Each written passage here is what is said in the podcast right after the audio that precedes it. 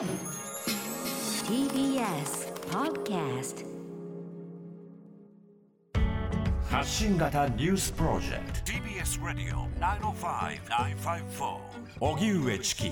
セッション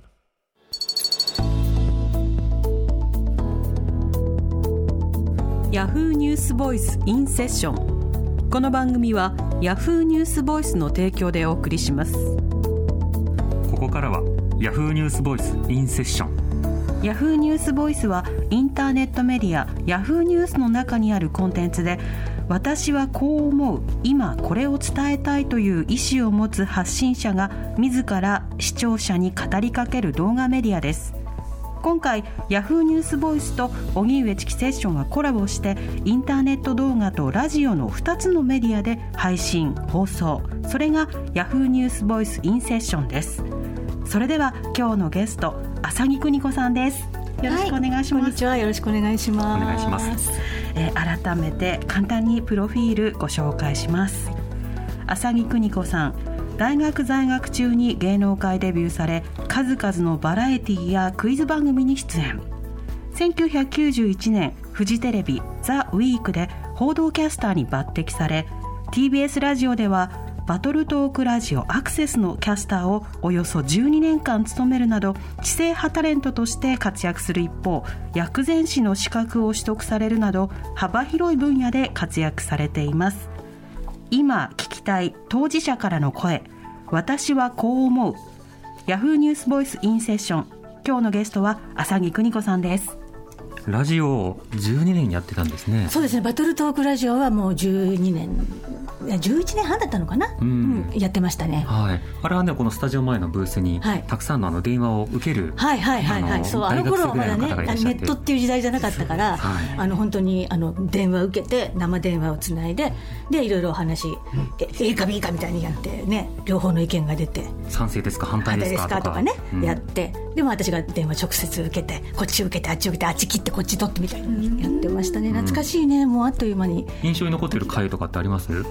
そうですね。どうだろう。いろいろ。ある。今急に言われてもね思い出せないけどハプニングも多そうですけどね。そうそうです。でもねどうなんだろう。むしろ毎回ハプニング含み。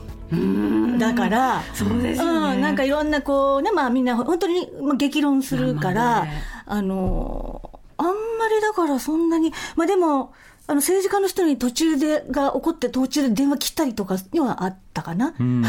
怒られたりして、はいはい。お前がバカだって言われてバンって切られたそういうことは今思うと懐かしく思い出しますね、うん。そんな切れる政治感じでした。家ってねセッションでもたまにいますけどね。でもね、その時切れたある政治家の方は、全然関係ない番組であったら、もうニコニコ、いやー、この間盛り上がったねーみたいなね、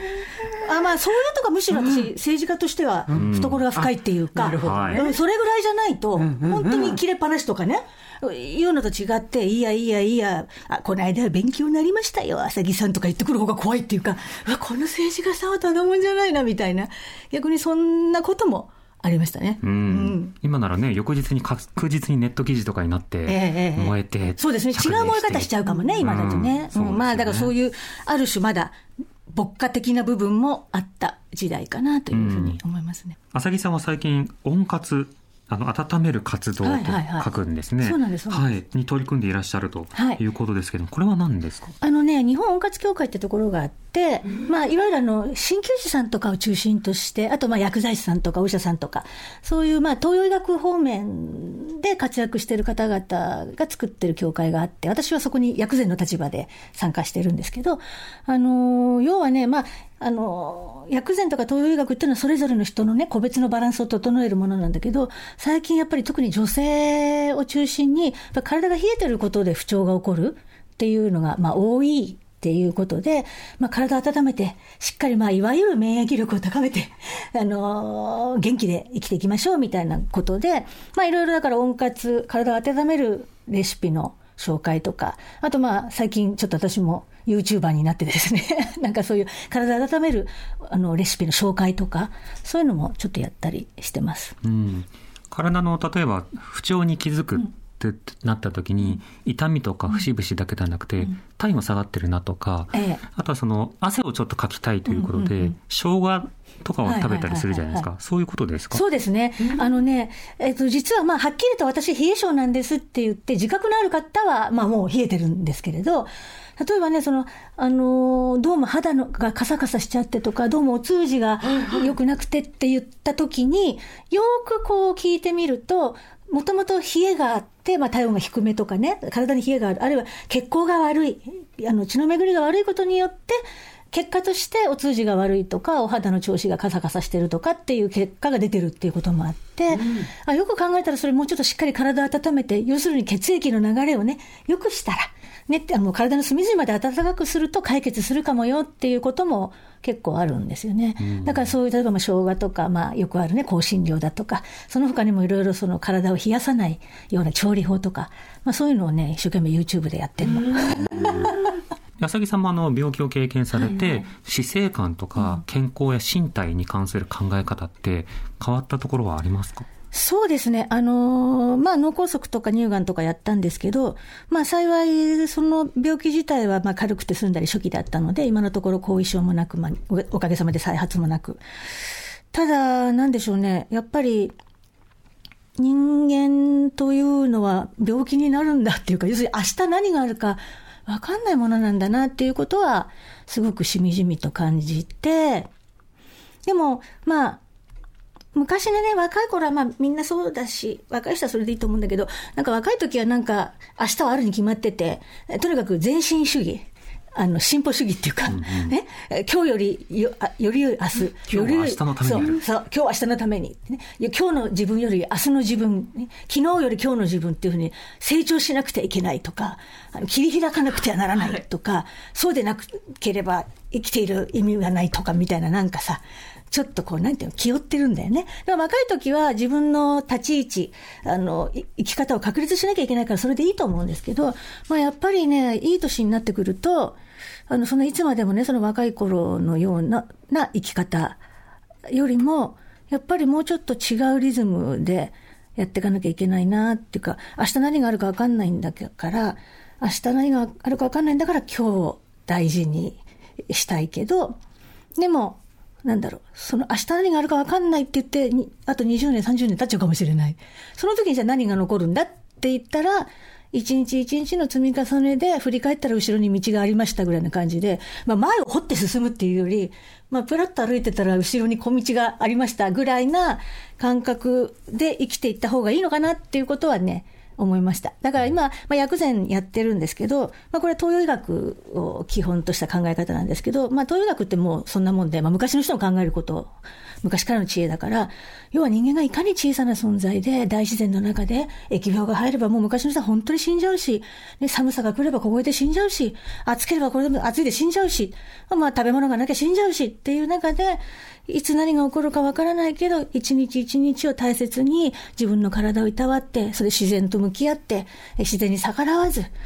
適応しながら生きていこう。じゃあそのためにはどうしますか、えー、例えばお灸があったり、えー、マッサージがあったり、えー、漢方薬があったりする中で、じゃあご飯は日々何食べようかみたいなトータルで生き方を考えるものなんで、まあ、まあなんでしょう。うん、アクセスで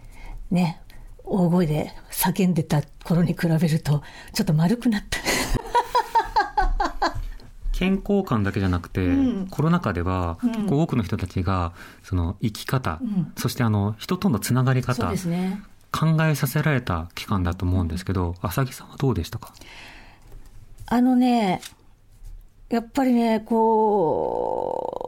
う、特に私たちの仕事なんかは、大勢の人に集まってもらってなんぼみたいなところがあって、その芸能界っていうところは、あの映画、舞台、ミュージシャン、まあ私もイベントとかやってる。そうすると集まっちゃいけません。要するに仕事しちゃいけませんみたいな。だからね、ああ、本当にね、その自分が与えられている仕事をちゃんとやらせてもらえるっていうことは、ものすごくありがたいことなんだなっていうことをしみじみ感じたのが一つと、でもその一方で、まあ、いわゆる不要不急の外出はするなってなる中で、まあ飲み会だとかさ、接待だとかさ、そういうのは一気に減った。そんな中で、ああ、そんなに毎日毎日人と会ってご飯食べなくっても、本当に一緒にね、ご飯を食べたい人っていうのは、ね、か、両手で数えられるんだなと。この人たちと、これからも生きていって、いつかまたね、元気に一緒にご飯、美味しいご飯を食べる、美味しいお酒を飲む、それまで頑張ろうっていうような、なんかだから、存在するものの中で何が本当に一番大事かっていうことは、いやおうもなく分かったね。それは。それは分かりました。まあだから、今後は多分、なんだろう。あんま無駄な付き合いはもうしなくなるかもしれない。まあ、む向こうにもそう思われてると思いますけど、いや、浅木邦子に会わなくても困んねえなと思われてるかもしれないし、お互いだと思うんだけど、まあなんかそんな感じはありましたね。うん。関係性の断捨離みたいなそうのがそうそうそうそうそう。いやじゃなくて勝手に進んでいった、うんうんそう。みんながそれぞれね、そういうふうにやっていく中で、だからもし、これでいつかコロナが終わってまた昔のように自由に会えるようになった時にも、何かその関係性の濃さ、薄さ、近さ、遠さ、みたいなものは、もしかしたらみんな、なんとなく変わる中で、えー自分の人生の中でよりいいものが手元に残ってればいいよね。